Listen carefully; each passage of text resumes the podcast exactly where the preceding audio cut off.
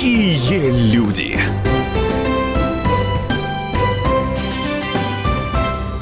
Здравствуйте, вы слушаете радио «Комсомольская правда». Это программа «Какие люди?». Меня зовут Александр Яковлев. В гостях у нас сегодня режиссер, сценарист, продюсер, телеведущий, ранее генеральный продюсер НТВ, генеральный продюсер телеканала ТВ-центр, руководитель проекта «Утро» на телеканале «Россия», соведущий программы «Вечерний Ургант». И все это наш сегодняшний гость Александр Олейников. Александр Анатольевич, спасибо большое, что пришли сегодня к нам в гости.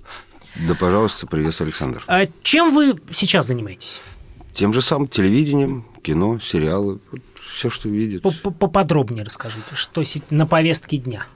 На повестке дня вот через неделю съемка очередного сериала. Неделю назад закончили съемки предыдущего сериала.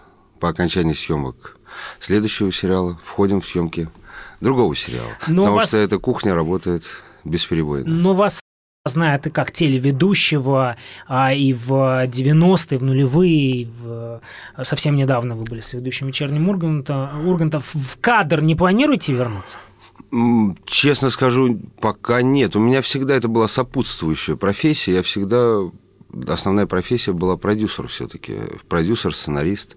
Это было главное. А это уже было исходя из либо получение удовольствия, либо понимание ситуации, что, к сожалению, некому встать в эфир, либо вот как э, с Иваном, там э, другая немного ситуация по просьбе стал. Угу. Да, так что это э, не является, это не заработок денег, да, и не получение удовольствия. Но вы редкий человек на отечественном телевидении, который делал проекты на всех крупных телеканалах. ВГТРК, Первый, НТВ, ТВЦ, где-то вы были руководителем, генеральным продюсером.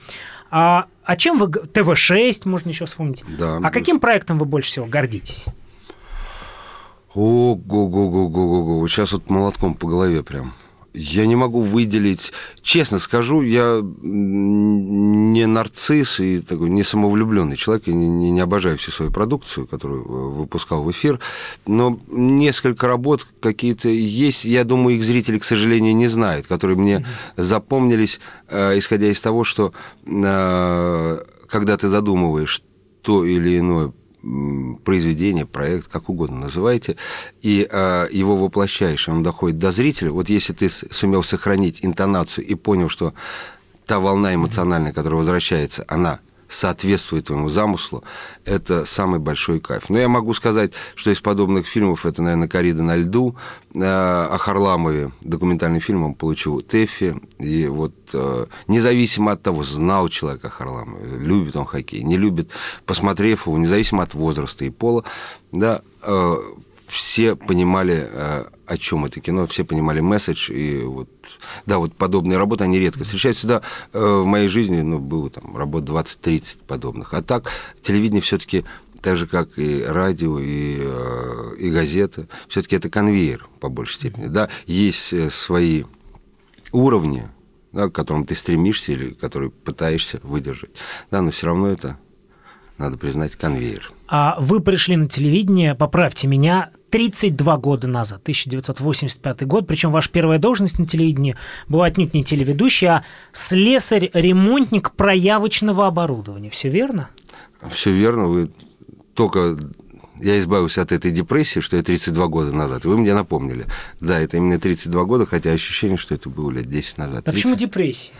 Ну как, ну очень быстро, потому что э, в то время, когда я пришел, человек, которому было 32 года, был для меня пожилой человек. А я, мне сейчас не 32 года, я уже 32 года проработал. Для меня человек, который 10 лет проработал на телевидении, это был ветеран телевидения. Я не представляю, как меня... Потому что я себя не ощущаю подобным. И я вот иногда себя ловлю, когда ко мне обращаются телевизионщики молодые, ваши коллеги, а с каким-то уважением я не совсем понимаю, потом я, угу. да, я все-таки понимаю, что 32 года, наверное, должно что-то соответствовать этому. Но да, я пришел с слесарем-ремонтником. Дело в том, что э, тогда, это был Советский Союз, на центральное телевидение э, пойти на работу просто так было невозможно. Дело в том, что отдел кадров находился внутри э, центрального телевидения, Останкина. Э, и для того, чтобы войти э, в здание, нужно иметь пропуск. Вот и все. а по телефону тебе никто не отвечал, поэтому это был замкнутый круг. Да, это во-первых. Во-вторых, э, тебя не могли брать, хотя я был после армии уже, я должен был проработать на телевизионном техническом центре имени 50-летия октября, так называлось, это а, обслуживающие э, технические службы телевидения. Я вот работал, э, чтобы слушатели поняли, насколько это было давно, я работал действительно слесарем, ремонтником проявочного оборудования, у нас проявляли пленки, новости тогда снимали на пленку.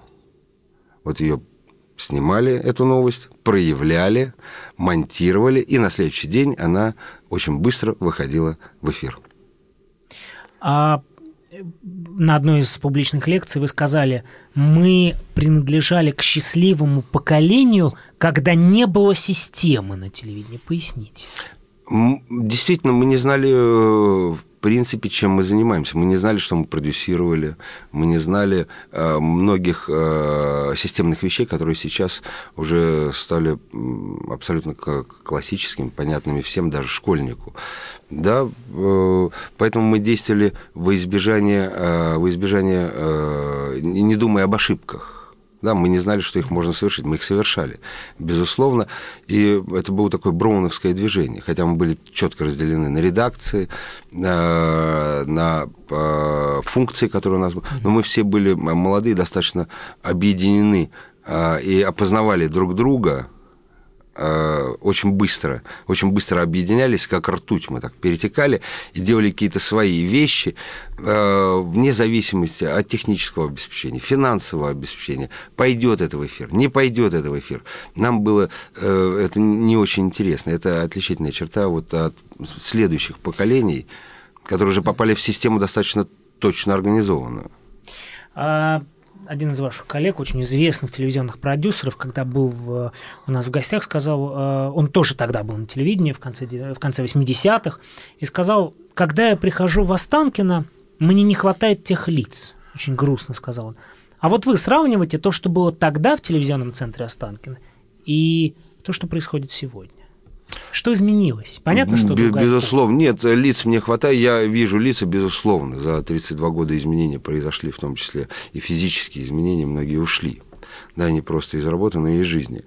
Вы знаете, это действует принцип «раньше даже будущее было лучше». Да? Это и, и, и, известная э, поговорка. Поэтому, э, да, атмосферу ту, ту вернуть атмосферу. И, кстати, об этом был э, один из моих проектов на Первом канале «Возвращение домой». Да, когда вот кажется, что твое прошлое, оно было вот такое вот, и когда тебя туда возвращают, и мы делали... Вы, вы давайте напомним, вы возвращали очень известных людей да. а, буквально в те места, где они выросли. А, эфир, например, Жириновским стал настоящим хитом, когда он да, буквально это... плакал. Э, ну, я, я могу сказать, э, Владимир Вольфович один из таких Э, сложнейших был выпусков той программы, потому что мы вырезали где-то минут 15. Э, мы не стали показывать того, что с ним происходило, поэтическим соображением, э, потому что он рыдал.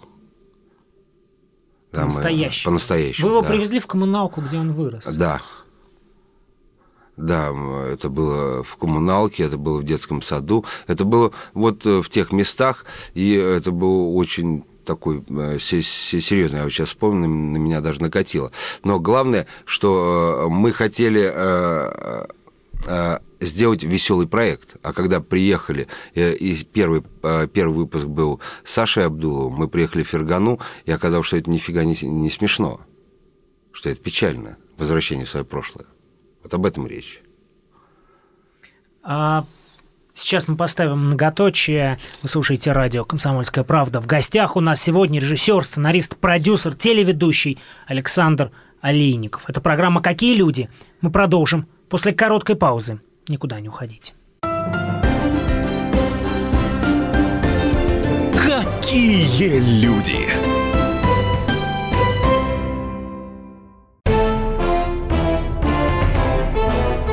Товарищи солдаты и офицеры российской армии. Полковник Баронец разрешает обратиться. Звоните и задавайте накопившиеся вопросы. Угроза НАТО, жилье для военнослужащих и перевооружение России – Обо всем этом Виктор Баранец знает лучше других. Программу «Военный ревю» слушайте по будням с 5 вечера по московскому времени.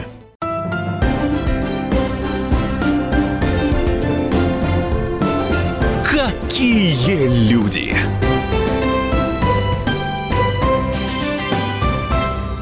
Мы продолжаем. Вы слушаете радио «Комсомольская правда». Это программа «Какие люди?». В гостях у нас сегодня режиссер, продюсер, сценарист, телеведущий Александр Олейников.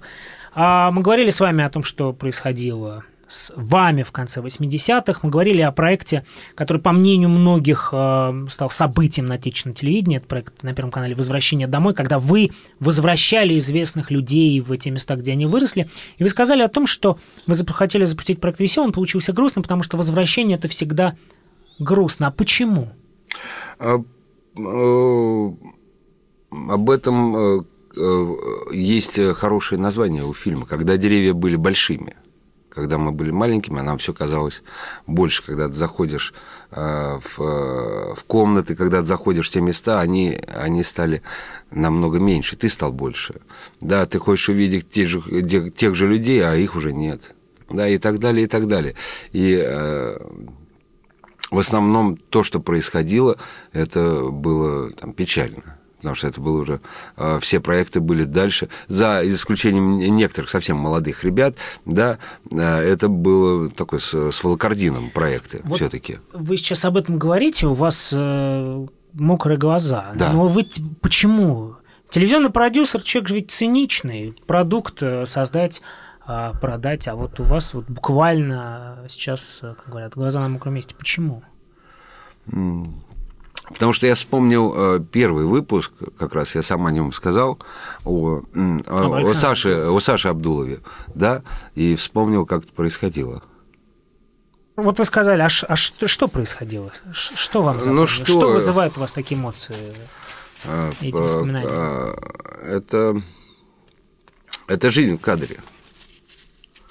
Да, теперь, когда есть еще возможность перекладывать э, события, снятые на камеру, на реальную жизнь,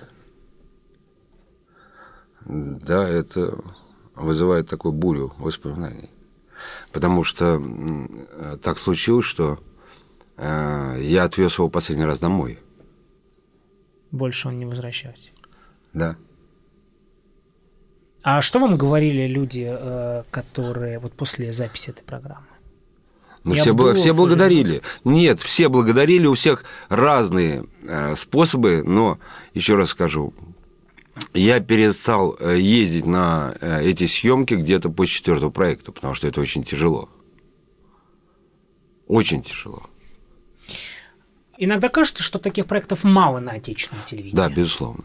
И, и в моей жизни. Э, создать подобное не, не очень просто. Не, не очень всегда, э, еще раз говорю, подобные вещи э, с, организовать, спрогнозировать очень сложно кажется, что э, проект «Жди меня» э, на первом, да, ну а что легче? Да, он, если взять первый выпуск, как это э, происходило, как он буксовал, да, пока он не вышел на нужную интонацию. И э, подобная находка, то, что произошло у, у меня во время съемок, в том числе с возвращением домой, это произошло случайно. Мы не ожидали, хотя мы достаточно опытные профессиональные люди были тогда но э, мы быстро сообразили, что происходят совершенно незапланированные вещи. Да, а когда мы действительно поняли, что мы серьезно вмешиваемся в жизнь, а если брать историю э, э, того же Александра Гавриловича, да, когда я э, познакомил его с племянницей, так как он ее никогда в жизни не видел. Его брат погиб прямо перед его э, отъездом в Москву, когда он поступал на, на актерское. А она родилась уже после смерти его брата. И когда она идет к нему навстречу, ему становится плохо, а я стою с камерой, и у меня выбор. Либо снимать, либо помогать. Я прекратил съемку. То есть... Э, это был это... осознанный выбор, да. Сразу вы решили Да, да. Есть Без, без, без... Без всего. Я положил камеру и пошел за лекарствами. У вас еще был такой выбор в карьере? Такие случаи? А, Был, но не могу сейчас вам сказать о них, к сожалению. Потому что Александра нет уже, об этом я могу говорить. А так нет. Но случаи были, когда приходилось э, понимать, что ты вмешиваешься в жизнь и рискуешь человеком. И здесь либо кадр, либо жизнь. Это такой, да, ты можно было потом сказать, а я не думал, что это такой серьезный сердечный приступ. Я просто снимал это, но себе-то я не объясню никогда, что я ради этих кадров пожертвовал жизнью человека. А, но ведь очень многие ваши коллеги а, и в эфире, и в кулуарах говорят о том, что а, телевидение – это религия, в которой главное – это рейтинг. Все ради рейтинга. Разве не так? Нет, нет, нет. Все это не так. К сожалению, это люди, которые не совсем знают э, э, механизмы телевизионные, и они существуют э, в своем воображаемом мире. Э, Телевидение, безусловно, это рейтинги, но они на себя э, грузят задачи, которые перед ними никто не ставил. А за рейтинги отвечает руководство канала, а за то, что происходит в кадре, именно у тебя отвечаешь только ты. Да, поэтому говорить о том, что я сделал это ради рейтингов канала, не надо лгать себе. Ты сделал это ради со- собственного эго. Ты хочешь быть соавтором этого со- события. Ты не соавтор, ты соучастник. А вы ведь работали долго э, и в разных форматах с государством, с чиновниками на государственных теле, э, э, те- телекомпаниях. Был ли вопрос выбора, когда вам говорили, что это надо сделать, а вы отказывались? Или да, думали, но безусловно. соглашались? Да, безусловно. Можете Безусловно. о чем-то рассказать? О чем уже можно Ой, рассказать? бог, бог мой. Это сейчас мне нужно просто прокрутить все. О многих вещах я просто не могу говорить, потому что это было, я пережил все.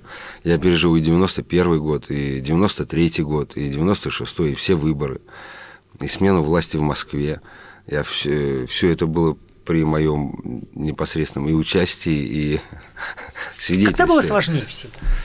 Вот вы ведь сказали действительно эпохальные события для страны. Вот 91-й, 93-й расстрел Карла. Я не могу сказать, что было очень тяжело с точки зрения э, страны. Э, сложно было, сложно было в Спитаке, да, вот там было сложно, да, потому что ты ничего сделать не можешь. А во всех остальных это было твое личное решение. Да, в 93-м было сложно разобраться, потому что так достали уже тому моменту идите, стреляйте в друг друга. Это да. Но э, приняли решение там более-менее коллективно. А все остальное, э, ну, не, не было, еще раз говорю, у меня не, не- не было подобных вот... э, Я не, не участник политической борьбы, хотя мне неоднократно предлагали. Да, я сразу себе сказал, что нет, я э, являюсь, да, сыном отчизны, так, высокопарно скажем, но я не участвую э, в выборе цвета. Но вы сегодня как относитесь э, к тому, что произошло в стране в 91 году? Ой, вы знаете, э, ска- сказать, э, что я, Вы по- уже я понял... в, в телецентре Останкино, уже я уже- сердце страны в них. Ну, ну, я был, я был, как и все, и у Белого дома, и в Белом доме, и получил медаль за оборону этого самого дома. А Сказать, что я понял, что произошло, да нет. Я, э, это сложно понять, быть может, какие-то сейчас наши слушатели и поймут меня. Я еще несколько лет не мог понять, что такое границы между республиками. Я, для меня вот, э, что Украина, Грузия, это другие страны, и вот на генетическом я не понимал этого. Я ездил туда, я для... и, и они тоже не совсем понимали серьезность того, что произошло. Уже потом, когда возникли конфликтные ситуации, когда мы уже начали э, понимать, что произошло, но внутри все равно разобраться в этом. Но то же самое, что если учат, что дважды два – четыре, вот сейчас открытие, дважды два не четыре, а четыре, один, ноль, пять, три, семь. Да, не-не, это все равно будет для тебя четыре. Вот э, для нас это было четыре всегда. И поэтому вот для нашего поколения, которое половину жизни все равно прожили там, в Советском Союзе, сказать, что все это как-то э, быстро стерлось, да нет, конечно, не быстро. Это программа «Какие люди». Александр Олейников, да. Э, продюсер, режиссер, сценарист, телеведущий, гость нашего эфира сегодня. Мы продолжим после короткой паузы. Никуда не уходите. Какие люди!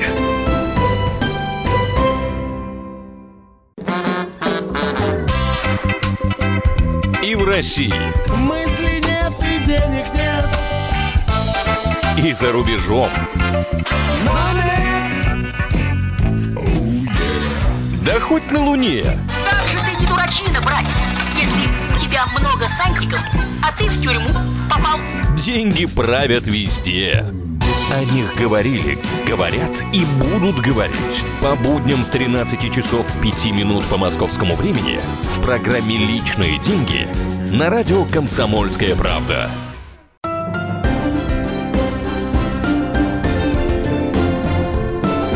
Какие люди! Мы продолжаем. Вы слушаете радио «Комсомольская правда». Это программа «Какие люди?». В гостях у нас сегодня продюсер, режиссер, сценарист, телеведущий Александр Олейников. Я Вы... себя чувствую, честно скажу, когда представляете, этой старой собакой с медалями, которая больше, больше перечислять медалей приходится, нежели мне жить осталось. А, но вы говорили о том, что вы получили медаль после 91 года да. защиту Белого дома. А в 93 году вы работаете на ТВ-6, популярнейшем телеканале. А вот а вы поняли, что произошло в стране в 93-м? Я вот сейчас думаю, мне кажется, 93-й я не работал на ТВ-6, я все-таки работал там позже, в 94-м. В 93-м я работал в телекомпании «Вид», и, а точнее, я работал в основном за рубежом. Угу. И э, я постоянно уезжал, приезжал. И я точно помню, что я прилетел в страну, у меня была запись. 93 год. Да, у меня была запись. Это был как раз момент штурма Останкина. Октябрь, э, первые... Э, третье, третье, третье, третье, октября. Да, я прилетел на 2-3 дня э, в Москву, из Испании и должен был туда же улететь. Я снимал фильм документальный там в Барселоне. Я помню, что у меня запись. Мы, рядом сидит Дима Дебров, гримируется, я гримируюсь, у него прямой эфир э, с Макаревичем. И телевизор, и от э, Макашов, не Макашов, я уже не помню, кто орал там, давайте все на телеви- телеви- телевидение, Останкина будем брать штурмом.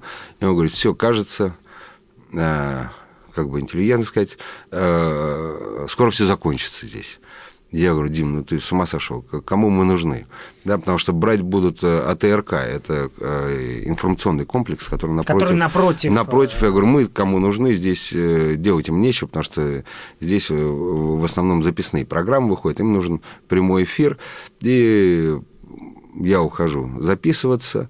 И я помню уже милиция с автоматами, после записи я выхожу, он говорит, быстро валяй отсюда, да, сейчас начнется. Я вот э, уехал оттуда где-то минут за 30, за 40 до того, как э, они подъехали, уже началась вот эта бойня, да. А следующий раз я вернулся уже после того, как это произошло. Я улетел тут же, и был, а я как раз тогда жил, Шмитовский проезд, это рядом с Белым домом. Конечно же, мне во всей столице должно было повезти. И у меня маленький ребенок нужно было чем-то кормить, и э, шел штурм Белого дома, и я бегу через этот парк к, э, к магазину, а за деревьями люди стреляют друг в друга э, в сторону Белого, а я за, за спинами бегу атакующих десантников, и они говорят, вали отсюда. Я лежу, я говорю, мне еды надо ребенку купить.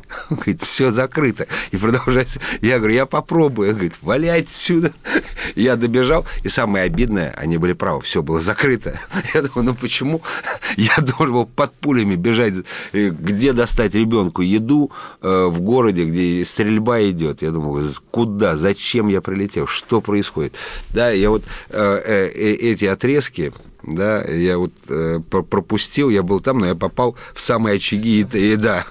Но а, а как сегодня вы относитесь, э, потому что 91-93 год, и там, там фигура Ельцина, а, прежде всего, как вы сегодня относитесь к Борису Николаевичу? Я к нему и относился, и отношусь прекрасно.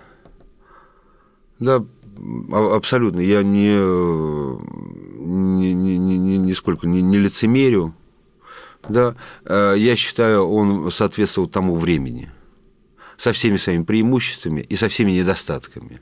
Да, почему-то сейчас больше, конечно, любят говорить о, о недостатках э, его.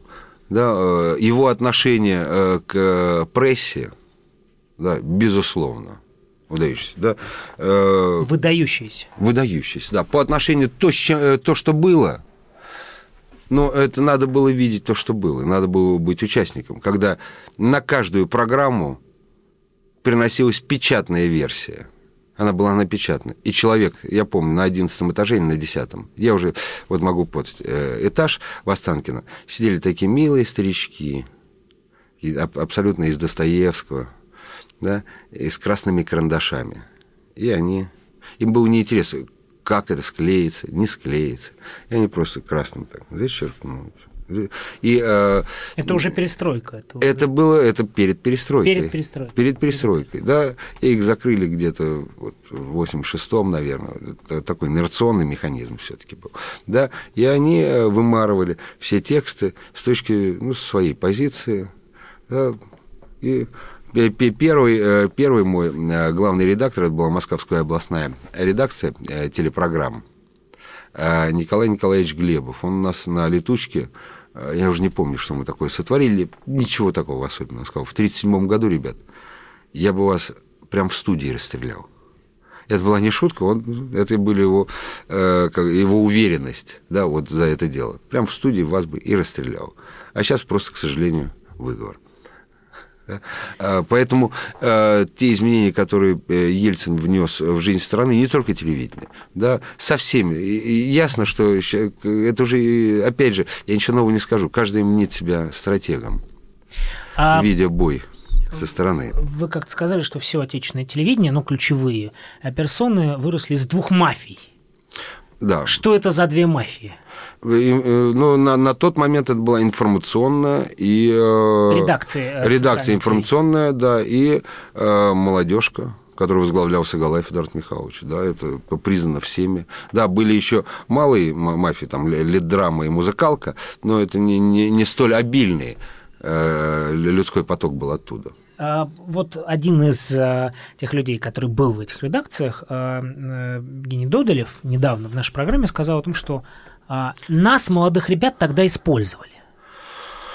Ну, это Женина позиция. Я не знаю, как его использовали и к чему использовали не, не думаю, что это настолько серьезно. Тогда никто ничего не воспринимал. Использовали, э, имеется в виду, не телевизионщики, а использовали политики. Да, и имеется в виду программу «Взгляд», э, прежде всего, и то, что политики э, использовали, Еще раз, а, опять... по мнению Евгения Додолева, молодых талантливых ребят. Нет, вот скажем так. Я... Нет, нет, и еще раз нет.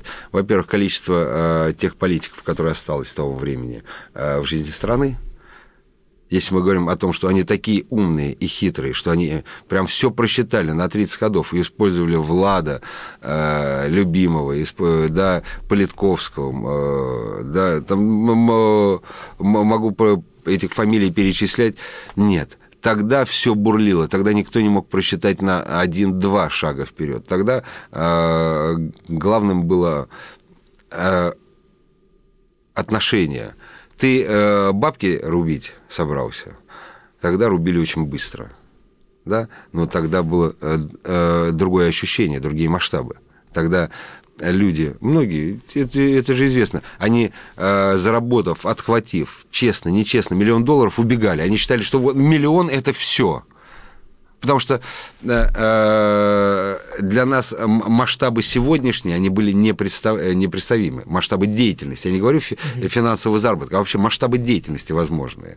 Да? Это людям, которые э, плачутся сейчас, говорят, вот в стране все не очень так, как-то все, э, все неправильно. Я говорю, знаешь, попробуй, у меня есть один индикатор. Сравни свои детские мечты со своей сегодняшней реальностью. Мы не знали, что об этом можно было мечтать. То, чего мы достигли.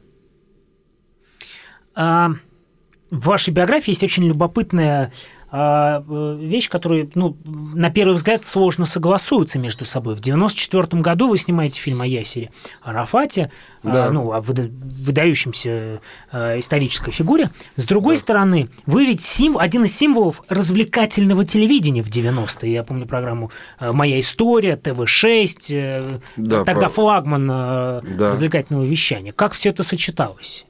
Я поспорил на, на один доллар с человеком не буду говорить тему спора, в результате чего я должен был снять э, фильм о Ясере Арафате в определенные сроки, э, доказав свой профессионализм за месяц.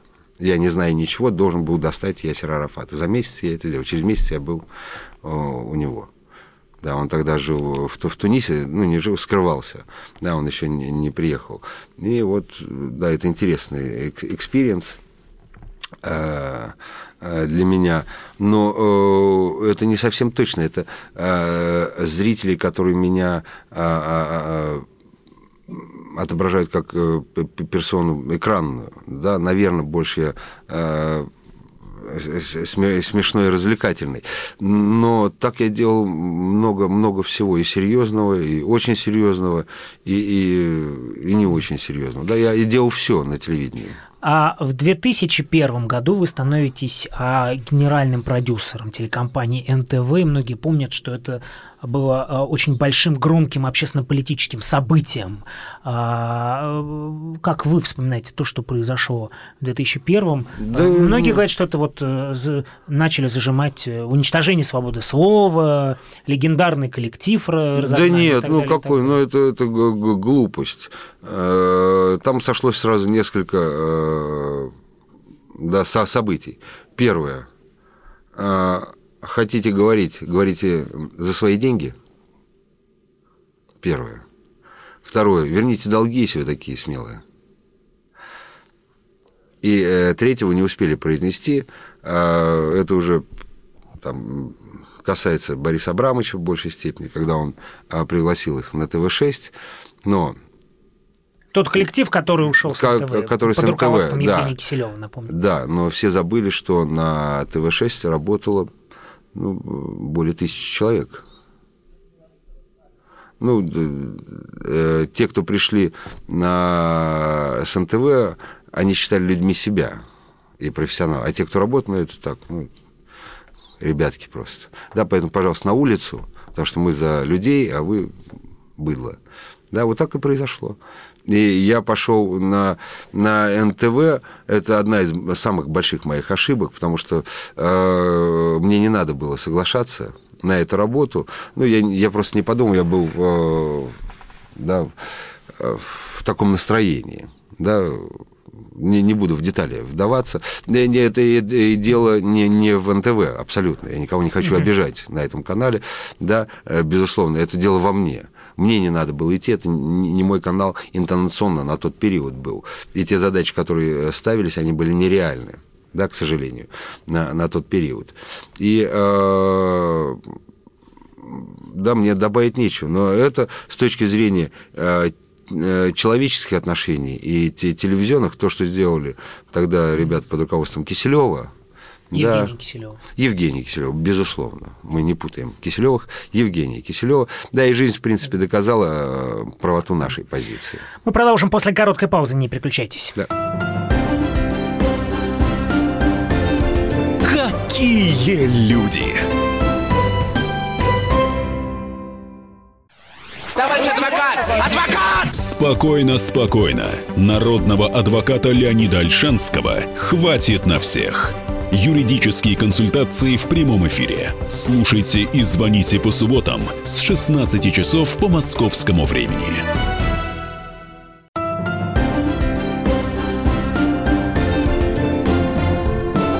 Какие люди!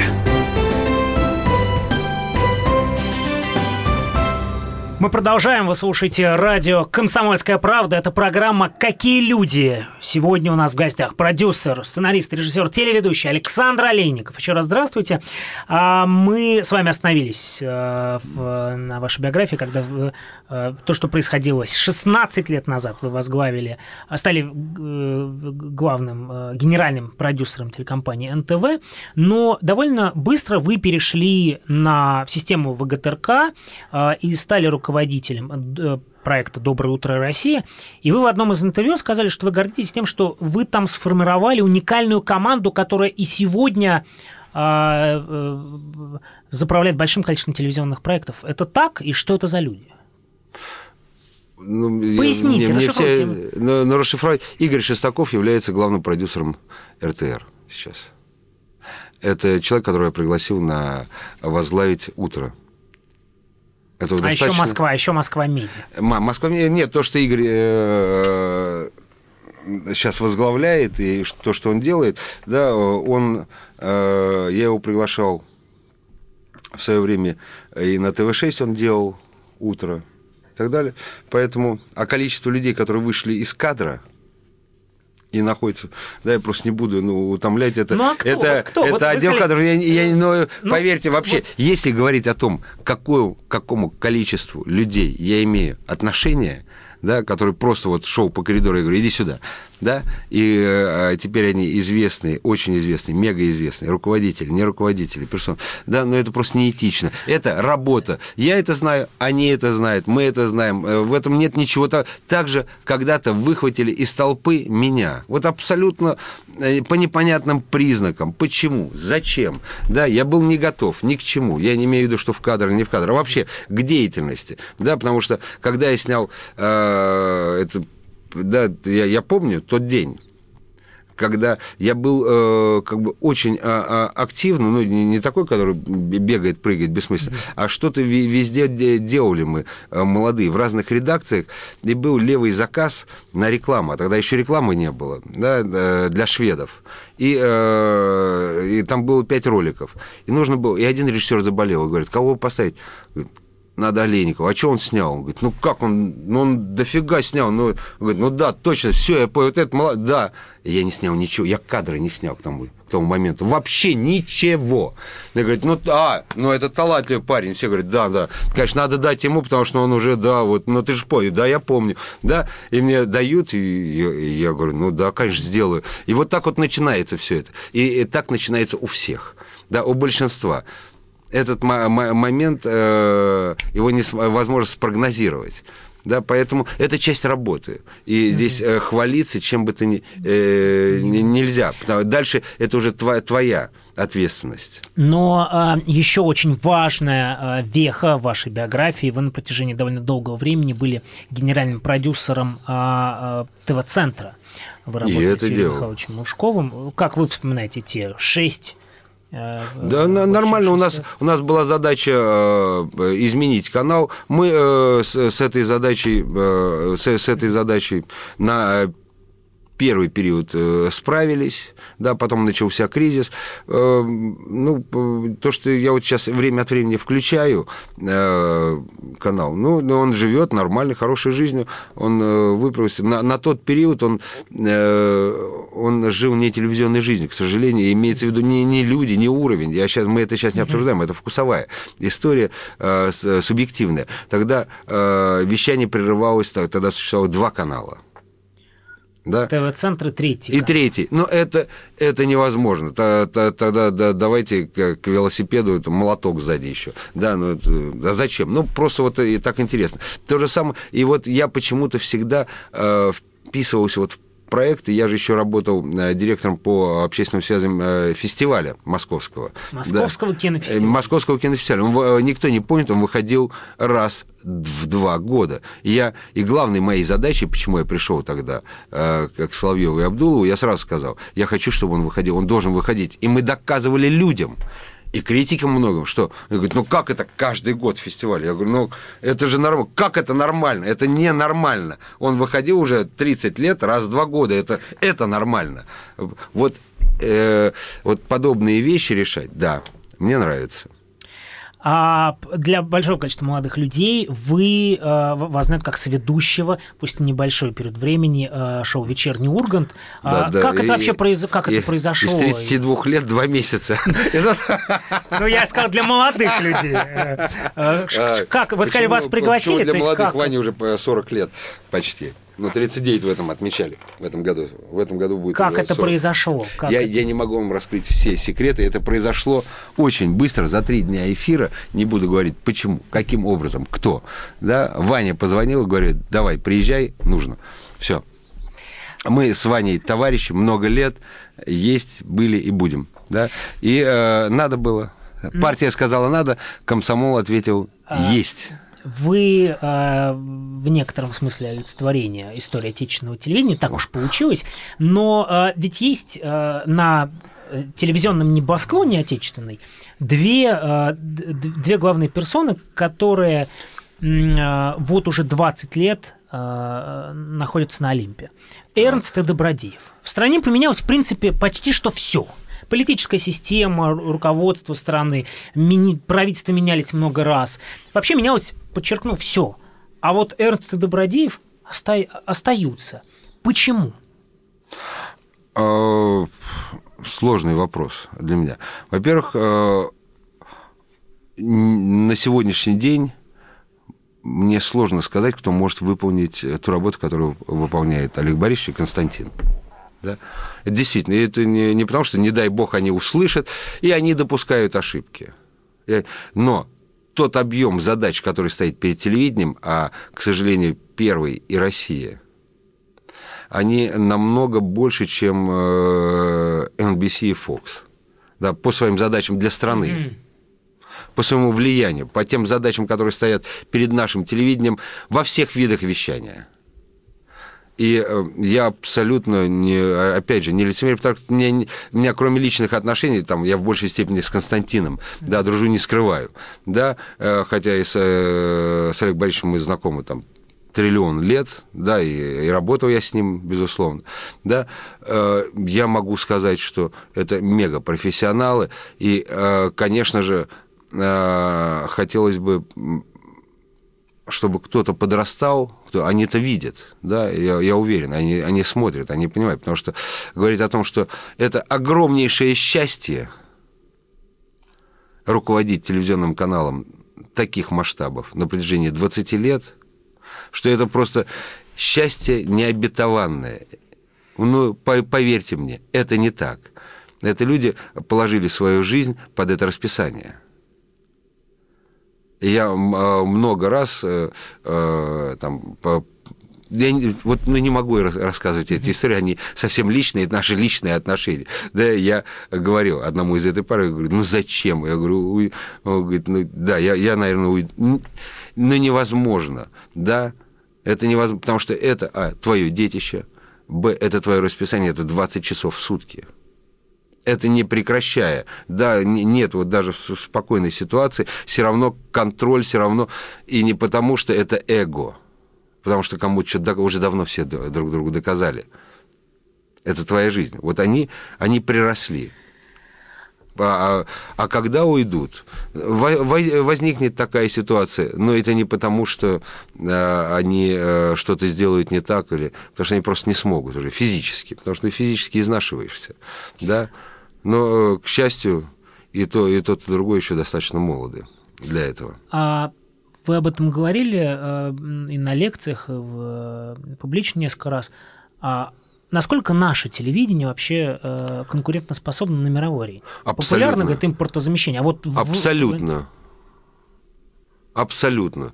То, то, то что э, это доказала Марго Симонян. Да, вот абсолютно с нуля. Честно скажу, я, я не то, что не верил. Да, я я знал все, всегда, я ее э, достаточно давно знаю и был уверен, что она сделает. Но что она сделает так и за такие сроки. До свидания, мама, песня, да? Выпьем, покурим, посмотрим кино. Она сделала. Ни один э, американский канал за такие сроки не мог бы стать, не смог бы наделать такого шуму и обратить на себя внимание. Мы абсолютно, и не надо, это у нас какая-то наша черта. Но да, мы немного что-то там где-то, кого-то, а вот это их проект. Поверьте, все настолько взаимосвязано, э, так же, как мы смотрим их телевидение, я имею в виду профессионалы, и что-то выдергиваем, безусловно. Э, и также и они видят. Мы на абсолютно мировом уровне, и не надо стесняться. И э, мировой, я, я говорю о том, что мы входим в пятерку лучших телевидений. Все остальные, а вы посчитаете страны, которым мы так, ну, типа, завидуем. Да, все остальные ниже нас намного. Александр Анатольевич, спасибо большое за этот разговор. Спасибо вам за этот разговор. Это была программа «Какие люди?». Александр Олейников был гостем нашего эфира сегодня. До свидания, всего хорошего. Какие люди? Мигранты и коренные жители. Исконно русская и пришлая. Культурные конфликты и столкновения менталитетов. Пресловутый НАЦ-вопрос встает между нами все чаще и острее. Ставим его ребром на радио «Комсомольская правда». Программу «Национальный вопрос» слушайте каждую пятницу после 7 вечера по московскому времени.